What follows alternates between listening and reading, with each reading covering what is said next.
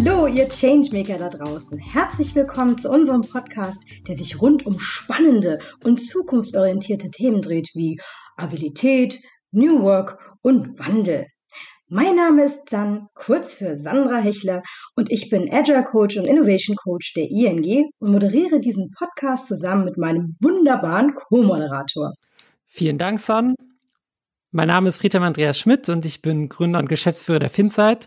Ich begrüße ganz herzlich alle Changemakerinnen und Changemaker, die uns heute zuhören. Und Changemaker sind für uns all die Superheldinnen und Superhelden da draußen, die sich tagtäglich an vorderster Front für mehr Kundenzentrie, Management-Innovation und positive Veränderungen im Generellen einsetzen. Wir wollen unseren Zuhörerinnen und Zuhörern Tipps, Tools und Methoden an die Hand geben, aber vor allem Erfahrungen austauschen. Um das zu tun, laden wir interessante Gäste ein und tauschen uns mit ihnen zu spannenden Themen aus. Auch unser heutiges Thema ist super interessant. Sun, worüber werden wir heute sprechen?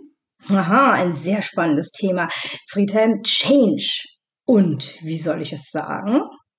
Tja, genau. Change, Transformation und Wandel, wie wir alle wissen, passieren natürlich nicht über Nacht. Es ist ein eingreifender und fast schon emotionaler Prozess, kann auch etwas länger dauern. Und hier stellt sich natürlich die Frage, wie kann sich eine Firma so aufstellen, dass man nicht nur die Mitarbeiter aller Ebenen mitnimmt, sondern im besten Falle diese Mitarbeiter auch dafür begeistert.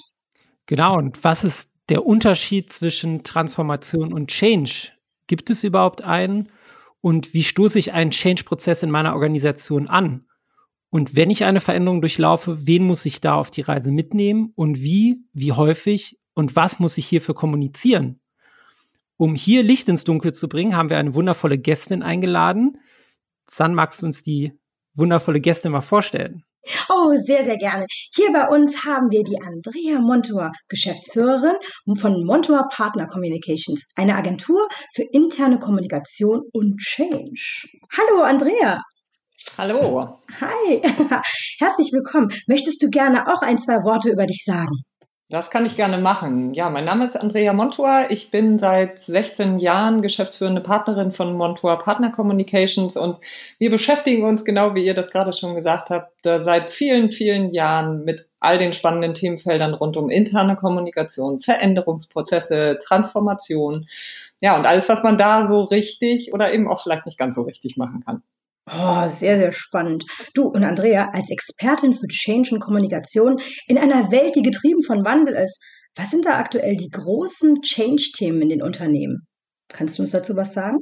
Boah, also ja, na klar. Ähm, das ist eine riesengroße Bandbreite. Jetzt komme ich direkt in der ersten Antwort schon mit, mit so einer typischen Berateraussage, oh, das kommt darauf an. Aber tatsächlich ist es so. Also je nachdem, aus welcher Ecke die Unternehmen kommen, was sie in den letzten Jahren erlebt haben, welche Veränderungsprozesse sie vielleicht auch schon angeschoben haben, so sind im Moment dann natürlich auch die Themen. Also das heißt, wir haben von Unternehmen, die sich vergrößern, die wachsen, die unheimlich dynamisch am Markt unterwegs sind. Ähm, wir haben aber auch Unternehmen, die jetzt natürlich gerade in Zeiten von Corona große Schwierigkeiten haben. Die merken, dass ihr Geschäftsmodell nicht mehr trägt, die sich vielleicht mit Restrukturierungen das erste Mal in ihrer Geschichte beschäftigen müssen und die dann natürlich ganz andere Themen zu kommunizieren haben, als das jetzt in einem wachsenden Markt der Fall ist. Dann ähm, Thema Geschäftsmodelle fallen weg. Vielleicht schaut man auch, wie Fusionen ähm, funktionieren können oder mit wem man sich äh, anderweitig partnerschaftlich zusammenschließen kann.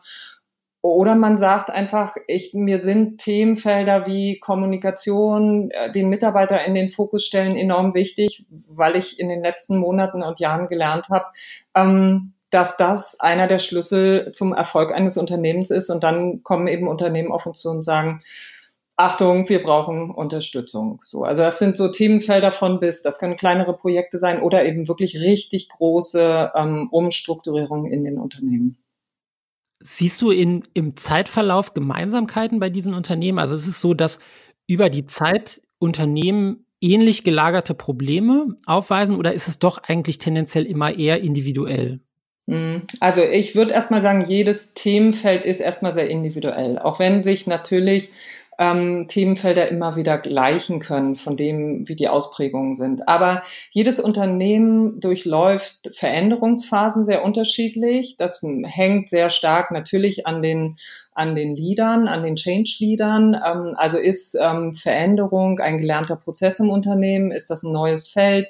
Hm, äh, sind vielleicht die Kollegen eher im Widerstand, weil sie sagen, Mensch, das lief die letzten Jahre so gut und ähm, warum müssen wir uns jetzt verändern? Oder ist das wie bei zum Beispiel der ING, ist das einfach ein, ein immer wieder stattfindender Prozess, dass man sich nochmal ähm, in den Spiegel schaut und sagt, sind wir noch gut aufgestellt? So, also ich glaube, das ist einfach ein, also das ist so ein Teil der Unternehmenskultur. So, ich, so würde ich die Frage mal im ersten Schritt beantworten. Dennoch ähm, gibt es natürlich Ähnlichkeiten, die auftreten. Und das sind Ähnlichkeiten, ihr habt bestimmt alle schon mal was von der Change-Kurve gehört. Das heißt, wenn jetzt ein Unternehmen anfängt, sich mit, ähm, mit Veränderungsprozessen zu beschäftigen, dann ist es nun mal so. Und wir Menschen ticken da einfach alle sehr ähnlich aus, aus der Psychologie heraus, dass wir erstmal gar nicht so gerne uns verändern wollen. Und das triffst du in jedem Unternehmen an, egal wie veränderungsbereit grundsätzlich ein Unternehmen ist oder nicht. So, das heißt, erstmal ist da vielleicht so ein bisschen Widerstand und man möchte auch gar nicht, dass da was passiert. Und wenn man dann merkt, oh, ich komme nicht drum rum, dann kommt man in so ein Tal der Tränen, so nennt man das. Und dann sagt man, okay, dann, dann muss ich mich jetzt damit beschäftigen, finde ich aber nicht so richtig gut. Und dann merkt man auch, wie es eher schwierig wird in den Unternehmen. Und dann im nächsten Schritt geht's aber, wenn denn eine gute, stabilisierende Kommunikation und Führung stattfindet und ähm, der Change-Prozess eben gut weitergeführt wird, dann kommt man eben aus dem Teil der Tränen auch wieder raus und es kommt in so ein neues gemeinsames Lernen und man merkt, oh wow, das war ja doch ein guter Schritt. So und das, wir haben es alle erlebt. Das geht im Privaten los bei irgendwelchen äh, Veränderungen, Umzügen, Trennungen, was auch immer. Und das ist im Geschäft natürlich genau das Gleiche. So deswegen, das ist so ein bisschen, wenn wir nach was Gleichem suchen, dann ist das vielleicht ähm, das, was so eine Gemeinschaft ist. Du unterstützt ja Unternehmen in diesem Prozess. Aber es ist ja eine interne Veränderung, die stattfindet. Und wieso braucht ein Unternehmen dann externe Hilfe, wie jetzt beispielsweise von dir? Also ähm, erstmal würde ich sagen, und das ist eigentlich auch so bei uns immer im Fokus, äh, ein Unternehmen muss nicht unbedingt externe Unterstützung haben. Es ähm, gibt ja auch Change-Experten in den Unternehmen oder Kommunikationsexperten. Es ist immer eine Frage, wo steht ein Unternehmen gerade und was kann es an Unterstützung brauchen? Muss das intern sein, kann das extern sein? So deswegen, ich finde immer nicht, man muss direkt sagen, es braucht externe Unterstützung. Aber wenn man für sich feststellt, und das kennen wir auch alle, man kommt selber gerade nicht so richtig weiter. Man hat viele Fragezeichen im Kopf und denkt sich, oh weia, wenn wir den Prozess jetzt anschieben, dann sollten wir vielleicht lieber gucken, dass wir uns eine Unterstützung holen. Dann ist sozusagen der Schritt da, sich ein Unternehmen wie uns mit dazu zu holen und ähm, gemeinsam dann eben zu schauen, welche Struktur, welche Leitplanken braucht es in einem solchen Prozess. Was ich immer wieder faszinierend finde, ist, wie sehr Unternehmen natürlich gerade in Veränderungsprozessen, wenn die Unsicherheit groß wird, nach Sicherheit also wie sehr sie sich das wünschen und wie sehr sie das gerne hätten, dass wir einen Plan A oder B aus der Tasche holen und sagen, also bei Restrukturierung nehmen wir Plan A und das setzen wir jetzt Schritt für Schritt für Schritt nacheinander um und dann kann ihnen nichts passieren und alles läuft kommunikativ rund. So. Aber, und das wissen wir auch alle, so wie wir hier im, äh, in dem Podcast drin sind, ähm, so funktioniert ja Kommunikation nicht. Weil nur weil ich etwas sage, heißt es das nicht, dass du etwas verstehst. Oder ähm, vielleicht sagst du etwas und bei mir kommt etwas anderes an. Und deswegen ist Kommunikation eben leider nicht ganz so einfach wie das gesamte Zahlenthema zum Beispiel, sondern man muss immer wieder nachjustieren. Man muss immer wieder in diesem Change- und Kommunikationsbereich gucken, okay, wie reagiert jetzt gerade meine Organisation, meine Mitarbeiter, meine Führungskräfte? Und deswegen gibt es nicht den Plan A oder den Plan B, sondern es gibt den individuellen ähm, Change-Plan sozusagen. Und der wird aber ganz agil eben immer wieder angepasst an das, was stattfindet. Oh, sehr spannend, super, vielen, vielen Dank. Eine Frage, gerade wenn es dann diesen individuellen Plan für jede Firma individuell gibt, was ist da für dich spannender? Ist es dann eher diese Transformation, also wirklich, also eine Transformation an sich oder der Change? Die Begleitung eines solchen? Mm. Also für mich ist eigentlich jedes Unternehmen und jeder Veränderungsprozess spannend. Das klingt jetzt erstmal vielleicht nach einer Floskel, das ist aber tatsächlich so. Ich mache den Job seit über 16 Jahren und es ist tatsächlich so, dass man, wenn wir in ein Unternehmen kommen, ich immer wieder fasziniert bin, wie sehr ähm, ein Unternehmen eben seine eigene Kultur hat und sein, sein eigenes Sein. Also wie das eben eine eigene Persönlichkeit ist, so möchte ich es mal formulieren. Und diese Persönlichkeit zu entdecken, das ist genauso spannend, wie wenn wir einen Menschen entdecken und feststellen, was der gut kann und warum der so ist, wie er ist und wie er da hingekommen ist. Und so ist es auch ein bisschen mit, mit jedem Unternehmen. Das heißt, wir gucken uns ja so, sozusagen wirklich dann den Kern eines Unternehmens an und gehen mit ihm zusammen in die Veränderung. So deswegen für mich ist erstmal jeder, jedes Unternehmen spannend und dann jeder Veränderungsprozess nochmal im Speziellen, weil es dann für uns ja immer gilt, als, als begleitende Agentur oder begleitendes Beratungsunternehmen zu gucken, wo will denn so ein Unternehmen hin und warum will es dahin? Also ich, mich fasziniert das sehr auch mit einem CEO zusammen oder mit dem Kommunikationsteam zusammen zu entwickeln, was denn wirklich am Ende anders sein soll. Und das wissen viele Unternehmen zu Beginn eines Veränderungsprozesses noch gar nicht so genau. Und diesen Weg mitzugehen, das ist hochspannend. Und dann ist es egal, ob das ein, eine Restrukturierung ist, ähm, wo danach natürlich auch etwas komplett Neues herauskommt oder ein Transformationsprozess hin zu einer anderen Arbeitsweise oder eine Kulturveränderung. Ich, äh, also ich, ich könnte mich da gar nicht festlegen tatsächlich. So, das, das ist alles spannend. Aber das hat ja auch immer was, was Edukatives, das hast du ja auch angesprochen. Also man muss ja wirklich tiefgreifende Veränderungen ähm, auf vielen Ebenen ähm, ja, stattfinden lassen. Ist das etwas, wo du, ähm, sag ich mal, bis äh, auf diese Tiefe vordringst? Also anders gefragt, kommunizierst du das Thema nur oder ist da wirklich ein edukatives Element drin, Veränderungen auch wirklich bei den, bei den jeweiligen Anspruchsgruppen zu bewirken? Also das ist eine tolle Frage, finde ich. Und ähm, ein ganz großes Ja zu, zu deiner zweiten Frage sozusagen. Ja, da ist immer auch ein, da ist ein lernender Prozess mit drin. Und da ist vor allem, also wir sagen immer, wir möchten, dass wenn wir aus dem Unternehmen wieder herausgehen, dass ähm, sowohl das Unternehmen wie auch die einzelnen Personen darin, dass die ihr Potenzial entfalten konnten in die Richtung, in die der Change gehen sollte. Das heißt, dass jeder sich sozusagen zeigen kann und, und die Dinge voranbringen kann, aber dass sie sozusagen auch dem großen ganzen Ziel dienen. Insofern, wir haben immer ähm, im Kopf wirklich gemeinsam mit dem Unternehmen die Dinge zu entwickeln. Also wir nehmen nicht einfach nur das, was das Unternehmen uns zeigt und sagt von mir aus, da und dahin wollen wir uns verändern und jetzt kommuniziert das mal, sondern wir schauen dann eben auch, was treffen wir an und welche Kultur zum Beispiel gibt es in dem Unternehmen, wohin soll sie entwickelt werden, dann ist das Thema Führung natürlich ein total relevantes zu gucken, sind die Führungskräfte überhaupt für diesen Prozess schon fit? Also sind die schon da, dass sie sagen, ja, ich ich teile das und ich lebe das mit und ich kann das auch kommunikativ oder braucht es da vielleicht noch Unterstützung und vielleicht ein, irgendeine Form von Coaching, Sparring, wie auch immer. Und dann natürlich auch so Themenfelder wie, will denn eigentlich die gesamte oberste Führungsriege das, was hier gerade als Change ähm, angeschoben wird? Also spricht, das ist so ein schönes Buzzword, aber spricht der Vorstand mit einer Stimme, so mit One Voice, äh, ist der gemeinsam unterwegs? Und das ist das, wo wir ganz oft Situationen erleben, wo das nicht der Fall ist, sondern wo vielleicht ein oder zwei Kollegen im Vorstand gerne die Veränderung wollen und die auch angeschoben haben und die anderen aber vielleicht eher kritisch sind. Das heißt, wir haben mit den ersten Widerständen sozusagen auf der obersten Ebene zu tun. Und dann fängt es an, ganz spannend zu werden, weil dann ist es ein Veränderungsprozess sozusagen für jeden Einzelnen. Also dann heißt es plötzlich auch, muss ich mich als Vorstand jetzt gerade verändern? Muss ich mich selbst reflektieren, was war nicht gut bisher in meiner Arbeit und jetzt soll ich das auch noch an meine Führungskräfte weitergeben. Also so, ihr seht schon, da, da sind wirklich viele, viele Ebenen drin. Also wir haben immer Kommunikation dabei, ja. Wir haben immer einen Teil, hm, ich nenne es mal Organisationsentwicklung mit im Gepäck. Ähm, wir haben auch die Organisationsentwickler bei uns entsprechend an Bord sozusagen, ähm, die das dann begleiten. Wir haben immer einen Aspekt Hirnforschung mit dabei, weil wir natürlich schauen, okay, was machen jetzt bestimmte, oh. mh, mm, ja, ja, äh, was machen bestimmte Themen, die wir jetzt äh, ansprechen oder wo wir mit den, mit den Mitarbeitenden in den Austausch gehen, was macht das eigentlich mit, mit unserem Kopf? So, also was passiert da? Wie, und, ähm, und dann haben wir natürlich Kommunikationspsychologie immer mit dabei. So, also es ist, es ist wirklich ein buntes, ein buntes Feld und tatsächlich, es ist viel weniger Weichfaktor, als das ähm, immer wieder auch in diesen Change-Prozessen leider oft noch von den Projektteams gesehen wird, sondern es ist wirklich Change und Kommunikation ist einer der sieben Erfolgsfaktoren in einem Change-Prozess. Und wenn das nicht funktioniert, scheitern einfach riesengroße Change-Projekte. Und das ist, ähm, ja, ist tragisch.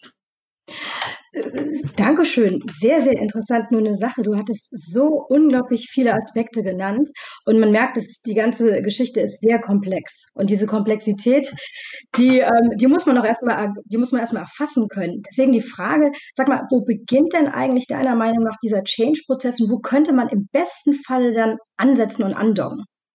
Mhm. Also, wenn wir uns was wünschen dürfen, machen wir es mal ein bisschen so, eine Fee käme und würde sagen, ab wann macht es denn Sinn, solche Change-Prozesse zu begleiten? Dann wäre ich eigentlich gerne schon in einer ganz, ganz frühen Phase, wenn ein Vorstand oder eine Geschäftsführung oder eine Inhaber sich überlegt, hui, ich glaube, ich habe hier ein Thema und das möchte ich gerne angehen. Dann wäre ich eigentlich mit unserem Team gern schon an seiner Seite. Und nicht, weil ich so furchtbar neugierig bin, sondern weil es Sinn macht, mit ihm zusammen zu entwickeln, okay, was müssen wir schon ab jetzt kommunizieren, um dann, wenn vielleicht der Change wirklich losgeht, in einem Vierteljahr, in einem halben Jahr, in einem Dreivierteljahr, je nachdem, worum es gehen soll, um dann wirklich eine gute Basis zu haben. Denn es gibt, und ähm, deswegen ist es, ist es gut, dass du da, dass du da reinfragst, es gibt die sogenannte Change-Formel. Und die sagt ganz einfach formuliert, ich weiß, also alle Changemaker da draußen, die die kennen, nicht schimpfen jetzt, ganz einfach formuliert sagt sie, Leidensdruck mal Vision erzeugt den Veränderungswillen bei uns Menschen. Das heißt, je je größer der Leidensdruck oder je größer die Vision ist, desto mehr sind wir gewillt, uns zu verändern. So. Und äh, gelingt es uns also sozusagen beides früh zu erzeugen in Veränderungssituationen. Also gelingt es uns den Mitarbeitenden früh zu erklären, warum der Leidensdruck gerade immer größer wird. Und gelingt es uns dann aber auch noch ein positives Bild zu schaffen zu, oh, warum sollten wir da hingehen? Was ist da, was ist da besser als, als jetzt und hier? Dann haben wir eine große Wahrscheinlichkeit, dass sie uns auch folgen mögen. Und wenn sie uns folgen mögen, ist der Widerstand gering. Deswegen sagt man auch, wenn Kommunikation nicht gut funktioniert in Veränderungsprozessen, dann ist einfach der Widerstand deutlich höher und damit sind die Erfolgsfaktoren von so einem Change dann, dann entsprechend schlechter. Und das ist ja unser Ziel. Wir wollen eigentlich erreichen, dass kaum Widerstand da ist, sondern dass die Mitarbeiter das mitgehen wollen. Uns hören ja sehr viele Entscheider zu und das, was du gesagt hast, Leidensdruck plus Vision, das finde ich sehr spannend, weil das ja für Entscheider gerade eine sehr gute Guideline ähm, geben kann. Die Frage, die der, die der Entscheider ja oftmals hat, ist ähm, eigentlich die Unsicherheit zu wissen, muss ich jetzt einen Change-Prozess einleiten oder muss ich nicht? Jetzt ist so Leidensdruck plus Vision, gibt halt sozusagen das Änderungspotenzial an oder die Bereitschaft dafür. Aber was ist so ein guter Startpunkt zu sagen, ähm, ich muss wirklich Veränderungen durchführen. Also gibt es da irgendwie so die, weiß ich nicht, Top drei Anzeichen, die ich in meinem Unternehmen beobachten kann, wo ich so sagen kann, so jetzt, jetzt wäre es wirklich mal an der Zeit, dass ich ähm, strukturell was, was, was anpasse. Also. Und dich dann ist, auch anrufe vielleicht. Ja, ja, okay. Also wahrscheinlich ähm, würdest du im ersten Schritt nicht unbedingt uns anrufen, sondern du würdest dich wahrscheinlich mit einem Organisationsentwickler, mit einer Strategieberatung, mit einem Strategiekollegen zusammentun. Und mit dem würdest du sprechen, wenn du das Gefühl hättest, irgendwie verändert sich unser Umfeld. Irgendwas verändert sich und ich kriege das nicht mehr mit meinen normalen Methoden und Mitteln, die bisher getragen haben, kriege ich das nicht mehr aufgefangen. Das zum Beispiel ist eine Option. Also du merkst einfach, das Umfeld verändert sich und deine Strukturen und Prozesse, die du hast oder auch dein, deine Mitarbeiterschaft oder wie auch immer, ist nicht gemacht dafür. Also irgendwas irgendwas ruckelt sozusagen in der Kiste. Das ist eine Option. Eine zweite Option ist, du weißt, ich möchte wachsen. Ich möchte nicht nur auf den deutschen Markt oder auf den europäischen oder wie auch immer beschränkt sein, sondern ich möchte, ich möchte größer werden. Ich möchte was verändern. Wie kann ich das tun? Wie können sich meine Strukturen und Prozesse, da ist wieder das Wort, mit verändern? So, also wann immer du das Gefühl hast, ich, diese Veränderung, die, die da jetzt passiert, da bräuchte ich Unterstützung. Dann würdest du dich wahrscheinlich an jemanden wenden, sozusagen, der sich mit sowas auskennt. So. Und der würde dann mit hoffentlich großer Wahrscheinlichkeit auch die Kommunikation mit im Gepäck haben und sagen, zum Beispiel, liebe Montour Partner Communications, kommt mal mit.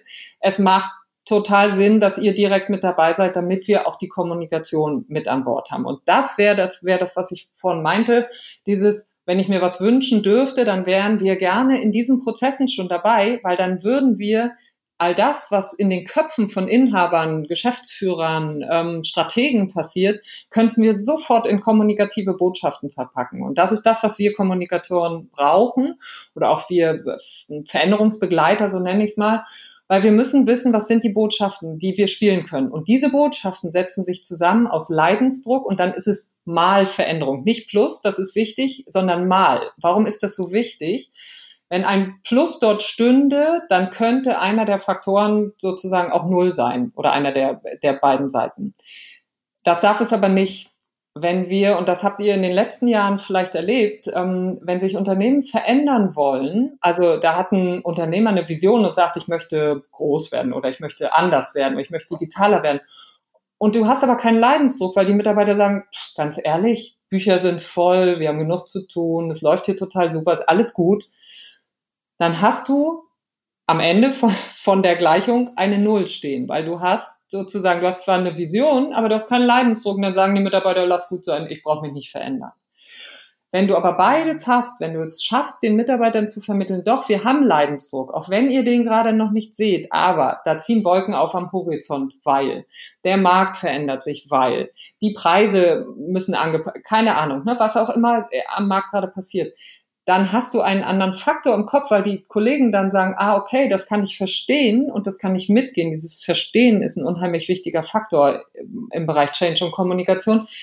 Das kann ich mitgehen und dann kann ich das mittragen und dann kann ich auch deine Vision zu meiner machen, weil ich denke, ja, das ist, das ist relevant und das ist relevant für uns und für meinen Job und dann verändere ich mich auch. Also und tue ich das nicht, und deswegen viele Unternehmer fragen immer, warum soll ich, warum soll ich jetzt auch noch mich mit dem Thema Kommunikation beschäftigen? Ich bin froh, wenn ich hier das strategisch umgesetzt bekomme. Warum soll ich das tun?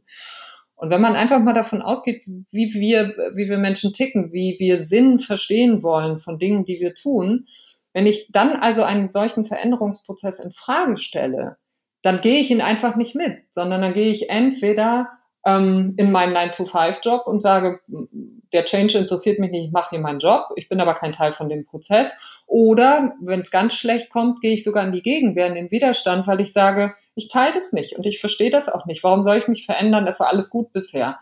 Das heißt, dann habe ich in dem Prozess habe ich auch noch Schwierigkeiten, die ich nicht brauche. Mhm. Ich finde das total super. Also gerade dieses, dieses Leidensdruck und Vision, das ist ähm, wirklich eine hilfreiche Guideline. Jetzt hattest du ein anderes Thema angesprochen, das, das muss verstanden werden. Also verstanden werden, ähm, sag ich mal, in, bei vielen Anspruch, Anspruchsgruppen im Unternehmen. Verstehen. Du hast aber gleichzeitig auch was gesagt, das kann ich jetzt leider nicht mehr wiedergeben.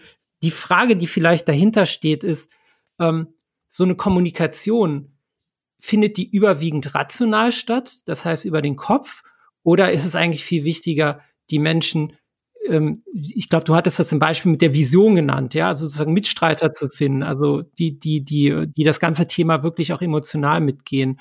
Ähm, jetzt deiner, deiner, sozusagen deiner Antwort oder deiner Reaktion äh, spüre ich, dass dies die äh, emotionale Kommunikation die deutlich wichtige Komponente ist. Aber vielleicht kannst du noch mal ein paar Worte dazu ausführen, weil ich glaube, ganz ohne eine rationale Kommunikation kommt man auch nicht aus. Und die Frage ist auch, wie ist so das, das, das Verhältnis vielleicht dazwischen, ne? Okay, okay. Also, das wäre jetzt genau die Antwort geworden. Du hast jetzt schon so ein kleines Stückchen sozusagen vorweggenommen. Es braucht beides. Es braucht natürlich den Kopf. Ein, ein Mitarbeiter und noch mindestens genauso sehr oder vielleicht noch mehr, weil er ja eine Führungsrolle hat, muss eine Führungskraft verstehen, warum wollen wir diesen Schritt gehen? So. Und da sind wir dann eben beim Themenfeld Leidensdruck und Vision. Also ich muss verstehen, warum braucht es diesen Schritt? Das ist das eine, das ist für meinen Kopf. Das andere ist aber die Emotion. Und jetzt mache ich noch ein anderes Fass auf. Ich habe vorhin ja gesagt, wir haben auch immer ein bisschen die Hirnforschung mit im Gepäck. Und jetzt kommt ein so spannendes Thema mit auf die Agenda wie das Thema Grundbedürfnisse bei uns Menschen. Wir haben ähm, alle Grundbedürfnisse in uns, die wir erfüllt sehen wollen. So ticken wir Menschen. Wir wollen, dass Grundbedürfnisse wie Selbstwirksamkeit, Freude an, an unserem Tun, ähm, ein Gemeinschaftsgefühl, aber auch Sicherheit und Konsistenz, dass die erfüllt sind. So sind wir gestrickt, wie so ein kleines Stehaufmännchen, dass wir immer wollen, dass diese Grundbedürfnisse erfüllt sind. So, jetzt kommt ein Veränderungsprozess und dann kannst du dir vorstellen, was passiert, nämlich alle Grundbedürfnisse erstmal platt. So, das passiert unbewusst. Also der, der, dafür kann keiner was, da hat keiner was falsch gemacht oder so, sondern ein Veränderungsprozess und deshalb ticken wir Menschen so, dass wir die eigentlich nicht wollen, weil wir sagen, alles ist unsicher plötzlich in mir. Ich habe keine Selbstwirksamkeit mehr, die anderen entscheiden. Ich habe kein Zugehörigkeitsgefühl mehr, weil plötzlich ist meine Abteilung, mein Bereich nicht mehr da. Ich habe keine Freude mehr bei der Arbeit, weil ich soll mich plötzlich hier mit, was weiß ich, Analysen und, und irgendwie Kosten sparen und keine Ahnung beschäftigen. Das ist blöd. Ich habe keine Sicherheit, weil ich nicht weiß, irgendwie, wo sitze ich morgen und habe ich überhaupt meinen Arbeitsplatz. Alles blöd plötzlich sind die Grundbedürfnisse erschüttert. So, und jetzt kommt die Emotion. Lange Antwort auf eine kurze Frage.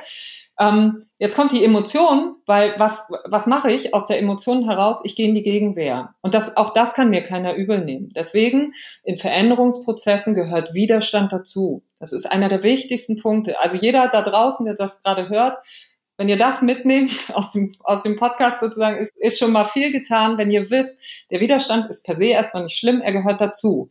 Wie groß er wird und, und was wir damit machen und ob wir es schaffen, mit dem Widerstand zu arbeiten und mit den Mitarbeitenden in den Austausch zu gehen, das ist dann eine Frage vom Bereich Change und Kommunikation sozusagen. Also wie kriegen wir das aufgefangen? So. Und jetzt kommt aber eben die Emotion. Und da müssen wir eben es schaffen, Menschen auch in dieser Emotion zu berühren. Und dann kommen so Themen auf wie, okay, das schaffen wir mit Storytelling. Ne? Deswegen gibt es Change Stories. Diesen Begriff habt ihr alle bestimmt schon mal gehört. Deswegen gibt es äh, Stories, die dann erzählen, von wo kommen wir, wohin gehen wir. Es gibt Abenteurer-Stories oder Segel-Stories oder Bergsteiger-Stories. So. Warum machen wir das? Weil wir eine Emotion erzeugen wollen. Wir wollen, dass jemand nicht nur im Kopf andockt und sagt, jo, verstanden, sondern dass er auch sagt, oh Mensch, ich finde das Bild auch schön. Also irgendwie wir gemeinsam auf der Wanderung. Ach Mensch, das ist so. Und schon ja, habe ich das beides. Bleibt hängen, ja. Das bleibt mhm. hängen, genau. Und aber es bleibt nicht nur hängen, sondern es macht auch was mit mir, weil wenn ich dann plötzlich merke, oh, jetzt wäre ich müde in dem Prozess oder ist alles blöd, ich habe auch keinen Bock mehr gerade und irgendwie geht's auch zu langsam, wenn dann einer kommt und sagt, na jetzt guck aber mal hin bei einer Wanderung, ist es da nicht genauso? Denkst du da nicht auch, oh, die Schuhe drücken und ich würde jetzt eine Pause gern machen und ich habe die falschen Klamotten an und es ist alles scheiß gerade. Und, und wenn, wenn ich dieses Bild habe, kann ich jemanden doch ganz anders berühren, als wenn ich dem sagen würde, ja, du musst da jetzt durch, weil in einem halben Jahr müssen wir da und da sein. Da guckt er dich an in so, in so einer Situation und sagt, ey, geh mir vom Acker, das ist jetzt echt nicht das, was ich brauche. Hast du aber ein schönes Bild, mit dem du arbeiten kannst, kannst, ist es deutlich leichter so. Und äh, deswegen Ne, es braucht beides. Wundervoll, aber wirklich auch ganz, ganz, äh, ganz, ganz wichtig. Die Emotionen darf man nicht unterschätzen, aber natürlich das Rationale auch nicht. Und das, die Balance zu finden, ist dann super wichtig. Meine Frage, du hast ähm, vorher schon mal gesagt, dass natürlich die Change-Kommunikation einer der Erfolgsgaranten ist für, eine, für einen guten Change. Ne? Eine Frage. Du hattest gesagt, einer von sieben. Kannst du mal ganz kurz sagen, was die anderen sechs sind und was du dann wirklich von diesen sieben als allerwichtigstes und als ersten essentiellen Schritt siehst? Mhm. Also, äh, es sind so Faktoren mit dabei, wie du brauchst natürlich eine Vision für den gesamten Veränderungsprozess. Du brauchst einen Plan im Veränderungsprozess. Also es braucht eine Struktur und eine, eine gesunde Planung. Es braucht eine gute und stabile und, und allumfassende Projektleitung. Es braucht Leader, die den Prozess mitführen und mitbegleiten. Ähm, also das sind alles so Sachen, wo wir jetzt erstmal sagen würden, jeder, der sich schon mal mit Change beschäftigt hat, ja, klar, ist ja eine Selbstverständlichkeit. Aber leider ist es keine Selbstverständlichkeit, weil äh, werden Prozesse angeschoben, Veränderungsprozesse, dann guckt erstmal jeder nur darauf, okay, bis Ende nächsten Jahres müssen wir, keine Ahnung, äh, um 20 Prozent wachsen, wie kriegen wir das jetzt hin? Ich bleibe mal bei einem Positivbeispiel. Oder wir, eben, wir müssen restrukturieren, weil wir müssen Kosten sparen oder was auch immer. So. Dass es dann aber all diese Faktoren braucht, das wird an so mancher Stelle übersehen. Und jetzt kommt wieder etwas sozusagen aus der Psychologie von uns Menschen. Jeder tickt ja auch anders. Jeder wird durch andere Themen motiviert. Dem einen ist es wichtig, dass er mit Zahlen zu tun hat, dass er sehr strukturiert arbeitet. Der wird sich also dem Thema Planung ganz intensiv widmen, logischerweise. Jemand anderem ist es total wichtig, dass, ähm, dass Bilder geschaffen werden, weil der sehr über etwas Visuelles tickt, Der wird also schnell an dem Thema Change Story und Visionen andocken und wird sagen, okay, da, da fokussiere ich mich drauf. Ein dritter, dem ist Kommunikation sehr wichtig, weil er schon mal in anderen Change-Prozessen gelernt hat, dass das relevant ist. Der wird sich darauf fokussieren. So und wichtig ist es, dass man in so einem Change-Team einfach aus allen Facetten etwas dabei hat. Man braucht die Zahlenmenschen, weil die sollen ja dafür sorgen, dass das wirklich nachher auch in KPIs messbar ist. Wir brauchen die Kommunikatoren, wir brauchen die Visionäre und die Strategen, wir brauchen aber auch die Umsetzer, die mit einem guten Projektplan entsprechend die Dinge anschieben. So fragst du mich jetzt nach dem Wichtigsten, dann würde ich mal sagen, eine Kombi aus einer guten Change-Vision, und einem, einer Leaderschaft. Ähm, und ich mache es mal absichtlich nicht an einer Person fest, sondern irgendwie, dass es vielleicht auch eine kleinere Gruppe ist an Menschen, die wirklich für diesen Change stehen und die dahinter stehen und die, die man entsprechend auch nutzen im positivsten Sinne kann, um dann später auch die Botschaften und den gesamten Prozess ins Unternehmen zu bringen. Weil ohne das geht halt gar nichts voran. Also ohne dass eine, wir nennen das immer Change-Energie entsteht, also dass wirklich eine Energie des Vorankommens und des Wollens in eine bestimmte Richtung entsteht, passiert einfach wenig. Also das sind diese Veränderungsprozesse, die im Sande versickern, wo gerade in Konzernen dann gesagt wird, oh, wieder so eine Sau, die durchs Dorf getragen wird. Super, das ist ja toll. Also, und das sind so Veränderungsprozesse, die sind irgendwann mal angeschoben worden, die sind aber nicht zu Ende gebracht worden oder sie sind nicht, wie soll ich sagen, sie sind nicht gesund zu Ende gebracht worden. Und deshalb ist diese Vision zusammen mit einer guten, mm, mit einem guten Leader-Team sozusagen, ähm, ist total relevant. Und dann kommen natürlich die Punkte eben eine Struktur und Kommunikation und so. Das, das äh, greift dann nachher alles ineinander. Also im besten Fall, dass man wirklich die Kombination von allem hat. Also das, was du gesagt hast, das Leadership-Team, das Vision hat, das einen Plan hat, die Weitsicht, eine gute Roadmap, dann äh, ein stabiles Projektteam aufbaut und das natürlich mit einer guten Change-Kommunikation in Verbindung. Und dann ist die Frage, woran kann man dann feststellen, dass wenn man dann diese, diese, diese Erfolgsgarantie, beziehungsweise wenn man die richtig eingesetzt hat, dass ein Change-Prozess dann tatsächlich erfolgreich war und an welchen KPIs könnte man sowas messen? Das heißt, welche KPIs sollte man sinnvollerweise für diesen Change-Prozess dann aufgesetzt haben? Also das ist, jetzt kommt wieder die Antwort von ganz vor Beginn, das kommt darauf an, das hängt natürlich sehr an dem Veränderungsprozess. Also je nachdem, was ihr verändern wollt, ähm, ne, möchte, ich, möchte ich Einsparmaßnahmen umsetzen, dann wird das natürlich ein ganz wichtiger KPI sein, so in welchen Stellen, zu welchem Prozentsatz und äh, wo. So ähm, Möchte ich Wachstum generieren, dann habe ich äh, entsprechend ein KPI in, in diese Richtung. So fragst du mich aber, woran du ähm, den Erfolg von Change und Kommunikation sozusagen messen kannst. Und jetzt kommt was leider sehr Gemeines bei unserer täglichen Arbeit, dann ist es das beste Zeichen, dass man überhaupt nicht gemerkt hat, dass Change und Kommunikation da gewesen ist. Denn wenn, wenn es keiner merkt, ja, wenn es keiner merkt und wenn niemand die Hand hebt und sagt, oh, hier funktioniert die Kommunikation aber nicht und oh, ich bin nicht informiert worden in dem Prozess und oh, wir haben auch irgendwie alle zu spät davon erfahren, sondern wenn einfach alles läuft, dann haben wir vom Bereich Change und Kommunikation einen guten Job gemacht.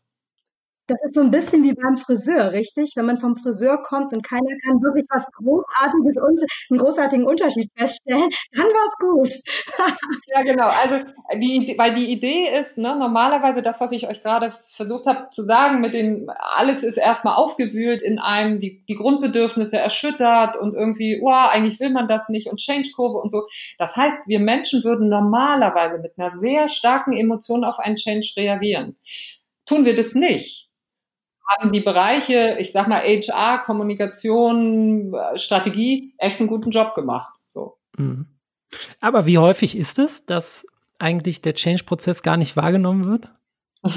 Das ist sehr, sehr selten leider. Also die aktuellen Zahlen in, ja, tatsächlich in äh, Studien sind, dass bis zu 60, 65 Prozent aller Change-Prozesse scheitern, weil Kommunikation und, ähm, und ich sag mal Change-Begleitung einen zu geringen Stellenwert erhalten hat, wo die ähm, sowohl Führungskräfte wie auch Mitarbeiter sagen, wir hätten besser kommunizieren sollen, dann wäre dieser, dieser Prozess oder dieses, dieser Transformationsweg anders vonstatten gegangen. Absolut. Ich glaube, die Wahrnehmung im Unternehmen wird dann trotzdem eine andere sein. Die Wahrnehmung wird dann sein, es hat irgendwie an internen Widerständen, ist es gescheitert oder so. Aber ähm, die Wahrheit dahinter ist, dass es wahrscheinlich dann doch einfach nur ein Kommunikationsthema gewesen ist. Ja, also äh, nur ist da tatsächlich, glaube ich, glaube ich, vielleicht auch nicht das richtige Wort sozusagen, sondern genau wie du sagst, es wird oft mit Widerstand in Verbindung gebracht und Widerstand ist aber sozusagen die Folge von mangelhafter Kommunikation. Also das ist, äh, das ist genau der, äh, genau der Schlüssel sozusagen. Ähm, und deswegen, ja, es wird oft sogar auch gar nicht so gesehen, sondern es wird gesagt, okay, das, der gesamte Change-Prozess ist nicht erfolgreich gewesen. Und leider, und das ist ja das Blöde bei solchen Prozessen, du kannst ja nicht sagen, was wäre denn gewesen, hätten wir anders kommuniziert oder es besser gemacht. Also du hast ja nicht diese zweite Parallelweg-Option so, und kannst nicht sagen, ah Mensch, guck mal, da wäre es so gelaufen und da wäre es so gelaufen. Deswegen, mich würde die Studie wahnsinnig interessieren von den ganzen nicht funktionierenden Veränderungsprozessen. Wie viele hätten wirklich erfolgreich laufen können, wenn Kommunikation äh, sofort mit an Bord gewesen wäre und, und einfach hätte begleiten können. Wenn wir jetzt von Widerstand sprechen und von Scheitern, wo ähm, kannst du erfahrungsgemäß eigentlich den oder wo verortest du erfahrungsgemäß den größten Widerstand? Also auch das ist ja für Entscheider sehr, sehr wichtig, dass die sich eigentlich frühzeitig darauf einstellen können, ähm, ja, wo, wo man eigentlich den Problemherd äh, zu erwarten hat.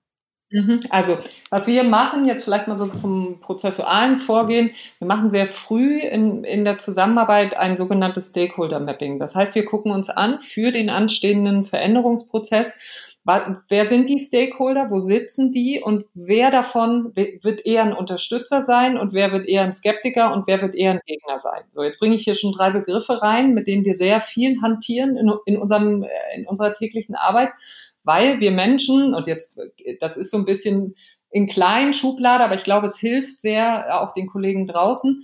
Ähm, wir Menschen ticken in Veränderungssituationen auf unterschiedliche Art und Weise. Man clustert das so in vier große Gruppen. Man hat die Förderer, also die, die immer gerne in diesen Veränderungsprozessen dabei sind. Man hat die Unterstützer, die brauchen so ein bisschen mehr Informationen, sind dann aber irgendwann für den Veränderungsprozess. Wir haben die Skeptiker, das sind die Kollegen, die sagen, oh, brauchen wir das wirklich? Wer sagt, dass das Erfolg hat? Und äh, sag mir mal ein paar Kennzahlen, mm, so. Und dann haben wir die Gegner. Das sind die vier großen Gruppen. Und das Spannende ist, sowohl die, die fördern, wie auch die, die direkte Gegner sind. Das sind nur etwa fünf Prozent im Unternehmen. Die sind aber beide ziemlich laut. Die, die fördern, sagen das laut, die Gegner aber auch. Und deswegen denkt man ganz oft, weil die anderen beiden Gruppen sehr leise sind und aber den viel, viel größeren Anteil haben, nämlich irgendwie rund 90 Prozent in Gänze im Unternehmen, ähm, man denkt aber, man hat ganz viele Gegner. Die hat man aber gar nicht. Das heißt, was wir versuchen, ist zu Beginn eben diese Gegner, die man vielleicht schon, ähm, ja, wo man schon weiß, dass es schwierig werden kann weil, weil sie immer dagegen sind oder weil sie schon früh gesagt haben, wenn ihr das macht, das halte ich nicht für richtig.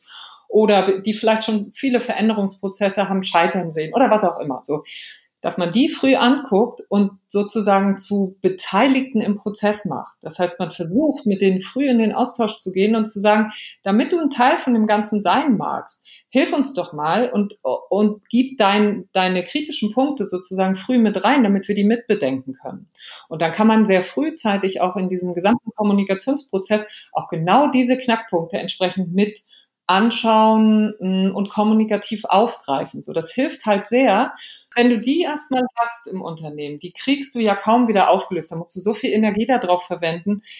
Das ist unheimlich schwierig. Aber wenn du es schaffst, sozusagen alle, auch die, die, wo du weißt, die werden kritisch sein, die frühzeitig mitzunehmen, ähm, dann ist da einfach sehr viel geholfen. Und was braucht man dafür? Naja, klar, ein gutes Netzwerk, das Ohr an der Belegschaft ist sowieso sehr hilfreich, so in der internen Kommunikation. Und dann natürlich ein offenes Aufeinander zugehen und eben auch thematisieren, Mensch, okay, es ist, äh, wir, wir alle freuen uns nicht, dass wir jetzt Kosten sparen müssen. Aber damit wir das umgesetzt kriegen, wie können wir dich an Bord holen? Also ne, wirklich thematisieren von den Dingen, die vielleicht auch schwierig sind.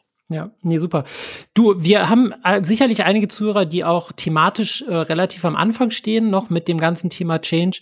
Ähm, hast du da so Tipps, Tools, Tricks, Frameworks, vielleicht auch ein Buchtipp ähm, oder, oder ein, Hörbuch oder so, dass man einfach mal ähm, so im Selbststudium noch mal tiefer in dieses Thema reinkommen kann, weil du hast ganz viele Sachen jetzt schon, sieben Erfolgsfaktoren, Change Stories, Change Curve, äh, ganz viel schon benannt. Ähm, aber was wäre sowas, ähm, wo du sagen würdest, das ist so für den, für den, für den Einsteiger vielleicht mal ein, ganz, ein ganz guter, ja, ganz guter Tipp? Also jetzt kann ich so ein bisschen, muss ich fast selber drüber lang, ein bisschen Eigenwerbung machen. Im äh, März diesen Jahres ist das Buch Erfolgsfaktor Kommuni interne Kommunikation rausgekommen, das wir verfasst haben. Insofern, das wäre vielleicht eine Möglichkeit, weil da findet ihr all die Sachen drin, über die wir gerade gesprochen haben.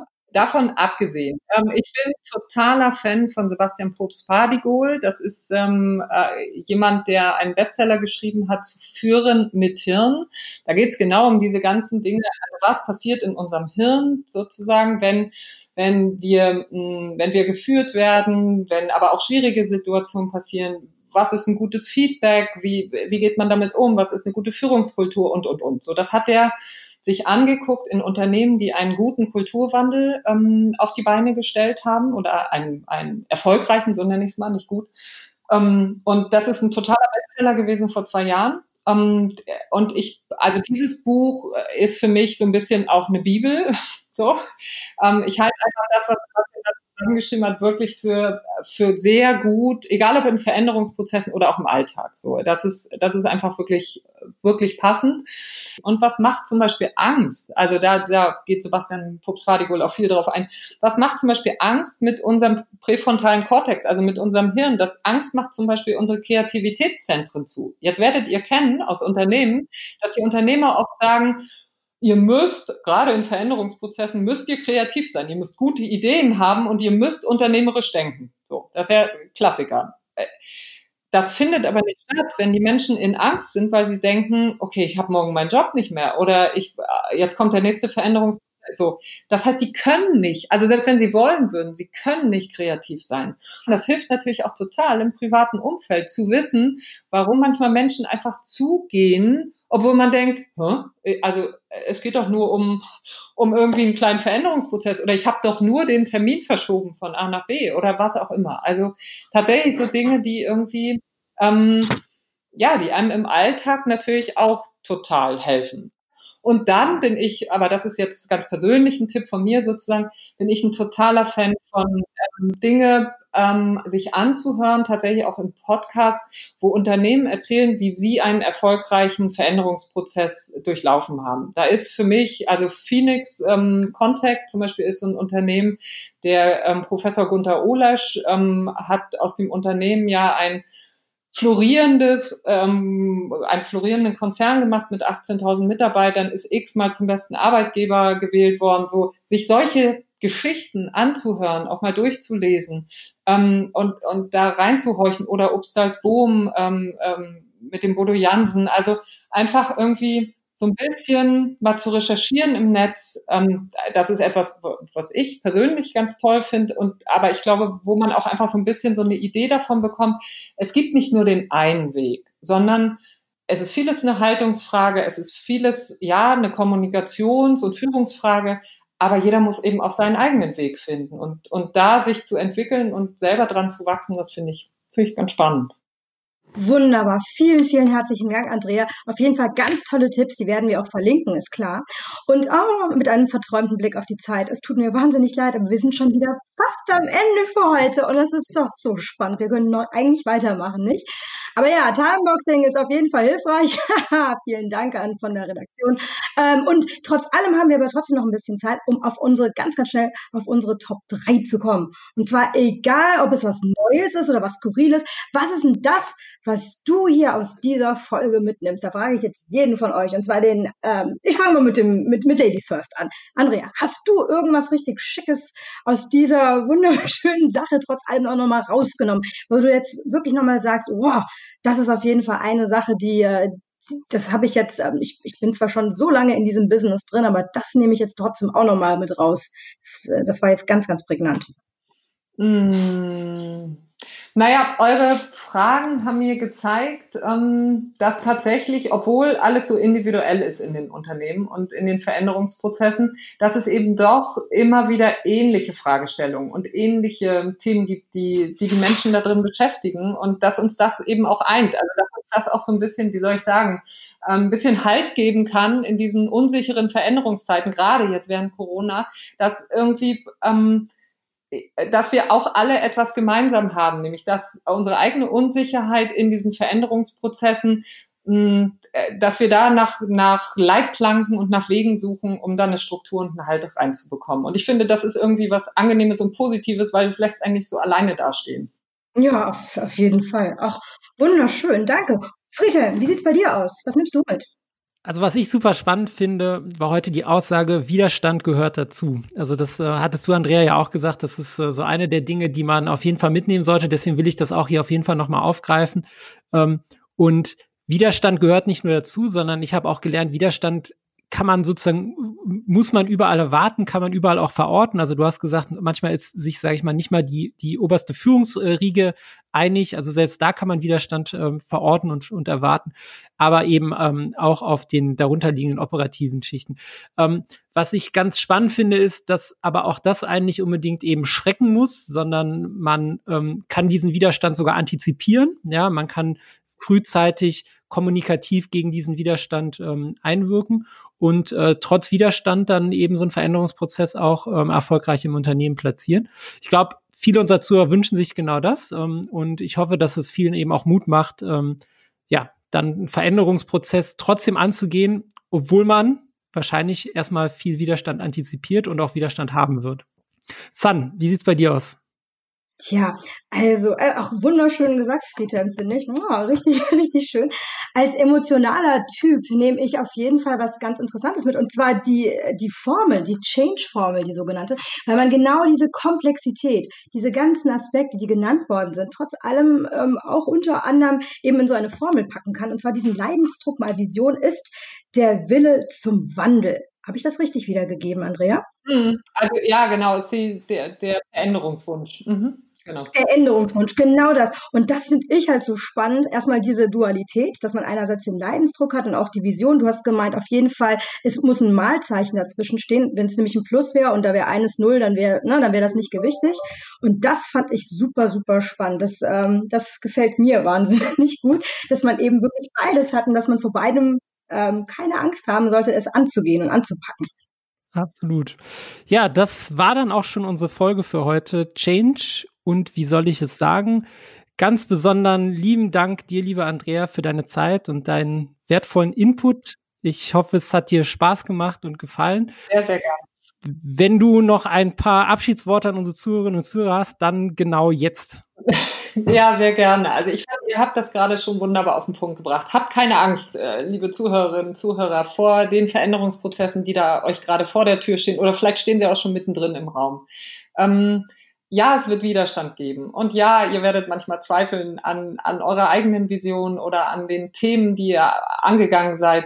Aber lasst euch davon nicht unterkriegen, weil mit ähm, einer guten Struktur, einer guten Vision und vor allem einer, einer offenen, transparenten, ehrlichen Kommunikation sind die Themen handhabbar. Und ähm, ihr werdet äh, mit euren Mitarbeitenden, mit euren Führungskräften einen erfolgreichen Change ähm, haben und werdet darauf zurückgucken und werdet sagen, okay, ja, wir haben Sorge gehabt, dass das nicht funktioniert, aber wir haben alle gemeinsam, haben wir wirklich die Themen, sind wir die Themen angegangen und haben den Weg gefunden. Super. Und an der Stelle verabschiede ich mich hier ebenfalls. Ich hoffe, dass unsere Zuhörer und Zuhörer genauso viel mitnehmen konnten und Spaß hatten wie ich.